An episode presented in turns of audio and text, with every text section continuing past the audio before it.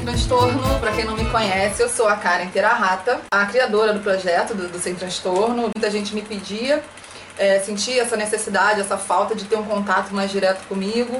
É, pessoas principalmente de outras cidades, outros estados, né? Eu moro no Rio de Janeiro. Coordeno um grupo de apoio a pessoas com transtorno de ansiedade aqui no Rio. Bom, aqui no nosso canal a gente vai falar sobre alimentação, tá? Tem alimentos que são ideais pra gente, tem alimentos que a gente deve evitar. A gente vai falar sobre atividade física, a importância da atividade física, as causas da ansiedade, por que, que ela acontece em umas pessoas e não acontece em outras, o que, que a gente pode fazer para evitar, né? A gente tem como evitar? Dicas para aliviar a ansiedade, curiosidades. Esse primeiro vídeo eu acho que é interessante eu falar um pouquinho sobre mim, né? Sobre a minha história com os transtornos de ansiedade, por que, que eu me engajei é, nesse assunto.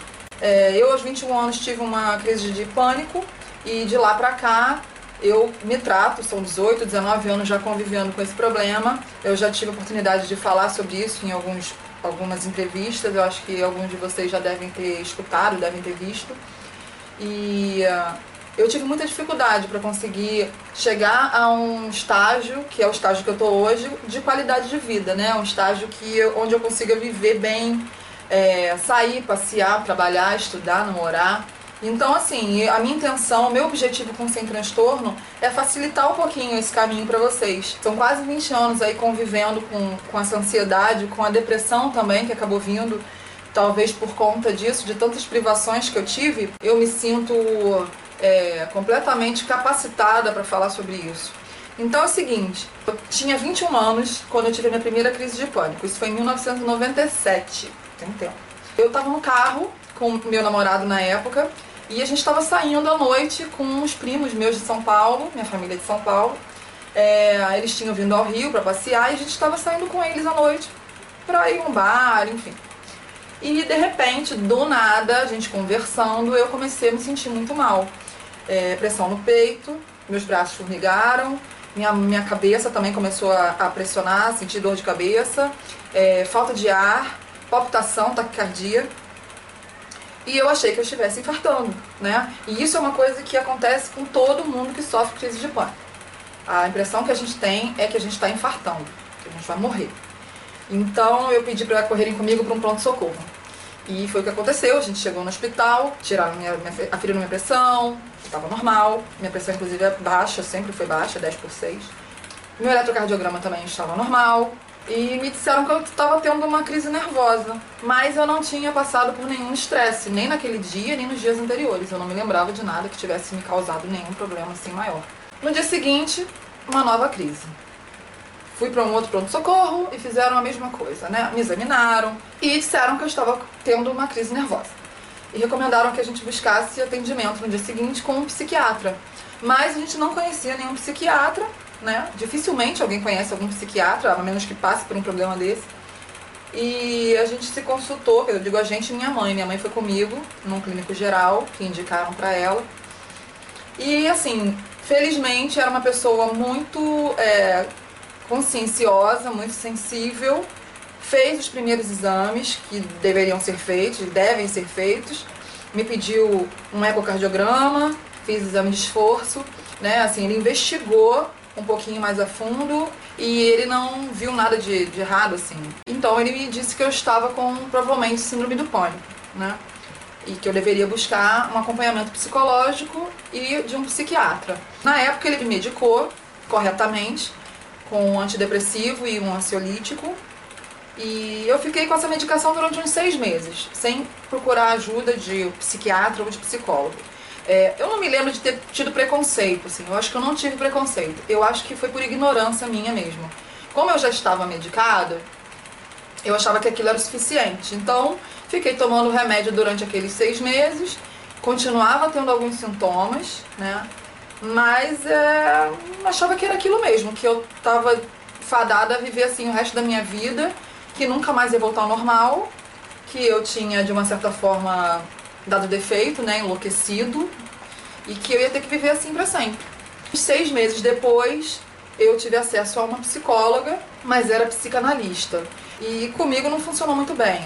Mas como eu tinha simpatia pela profissional, assim, eu lembro que quando eu acabava a consulta, a gente ficava conversando no, na, na sala da casa dela. Mas eu sei que depois de um tempo eu parei, Fiquei até 2003 sem nenhum tipo de acompanhamento, psicológico ou psiquiátrico. Com sintomas direto, mal conseguia andar de ônibus, é, de avião nem pensar. Assim, lugares fechados e lugares muito abertos me incomodavam.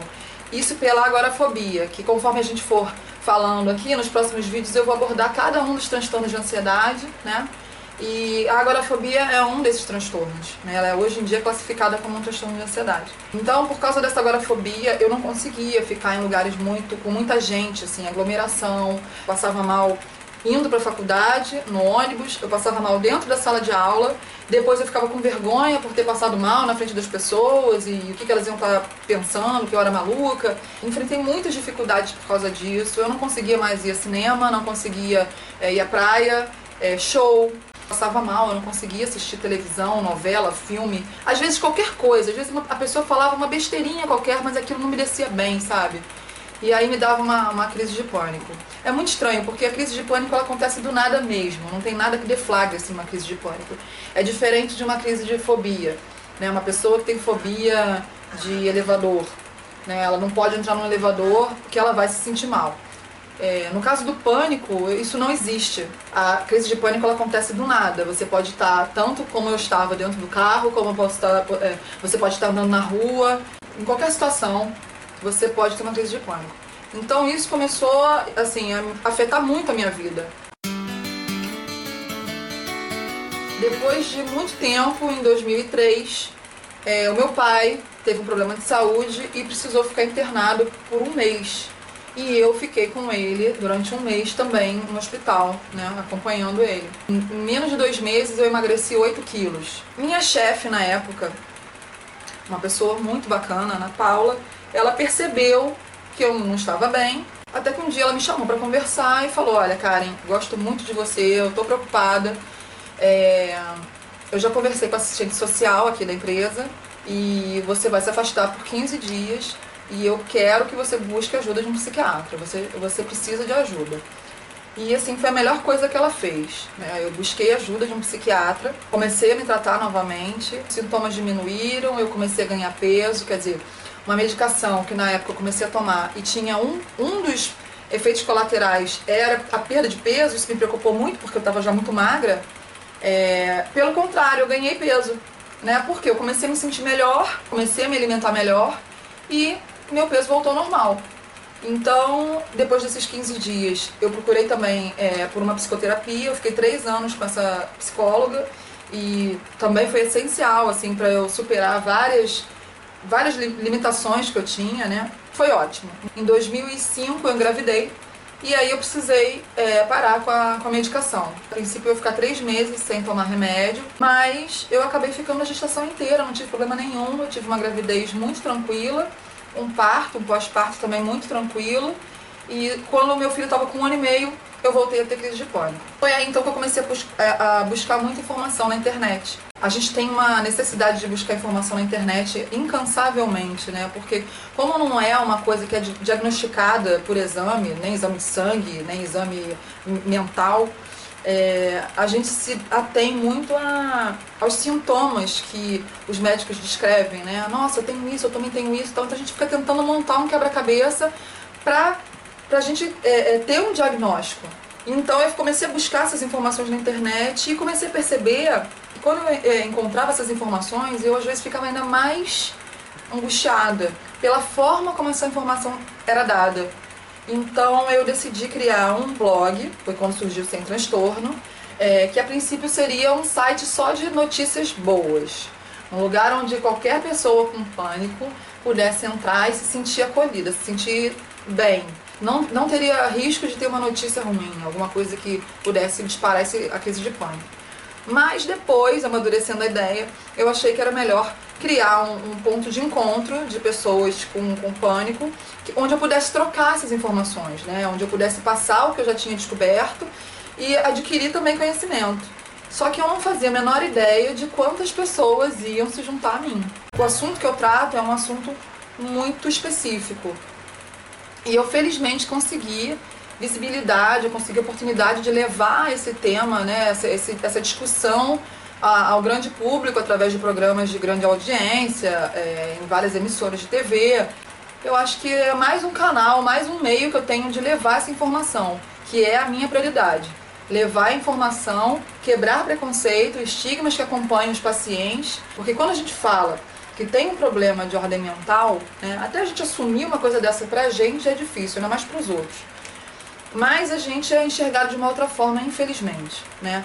Sendo que existe tratamento, pode não existir cura ainda, os médicos falam que não existe cura, mas existe um controle e é possível, totalmente possível, a gente ter uma vida com qualidade se conseguir um tratamento adequado. Isso não é fácil hoje em dia.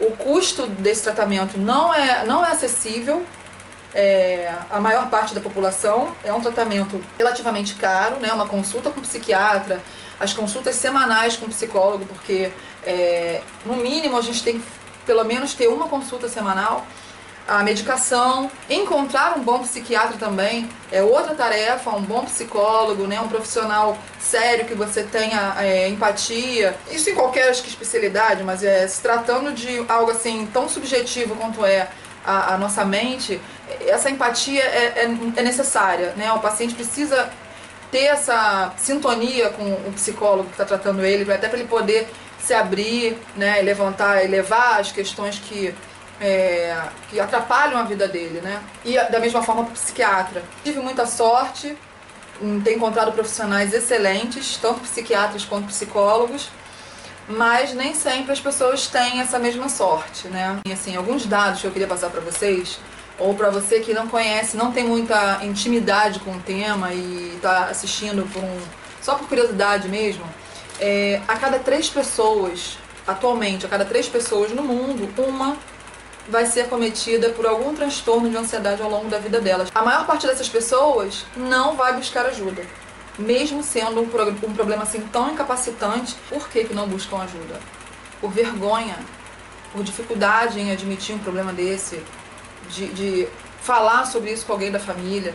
Tá? É muito comum que uma pessoa, um paciente com um transtorno de ansiedade, um transtorno mental, sofra com esse preconceito até da própria família. Então, assim, meu objetivo com Sem Transtorno é levar a informação de qualquer forma, tá? Quebrar esse preconceito de todas as formas possíveis, seja através de palestras, através dos vídeos, dos meus textos no blog, das entrevistas, assim, do documentário também que eu pretendo fazer. Quero levar de todas as formas possíveis e impossíveis é, informação para as pessoas que estão passando por isso, para os familiares, para os amigos, tá? Inclusive as reuniões do grupo de apoio são abertas, sempre abertas ao público. Eu, além dos familiares e amigos, a gente, assim, eu costumo receber muitos estudantes de enfermagem, de psicologia. Quanto mais a gente souber como lidar com o paciente, melhor.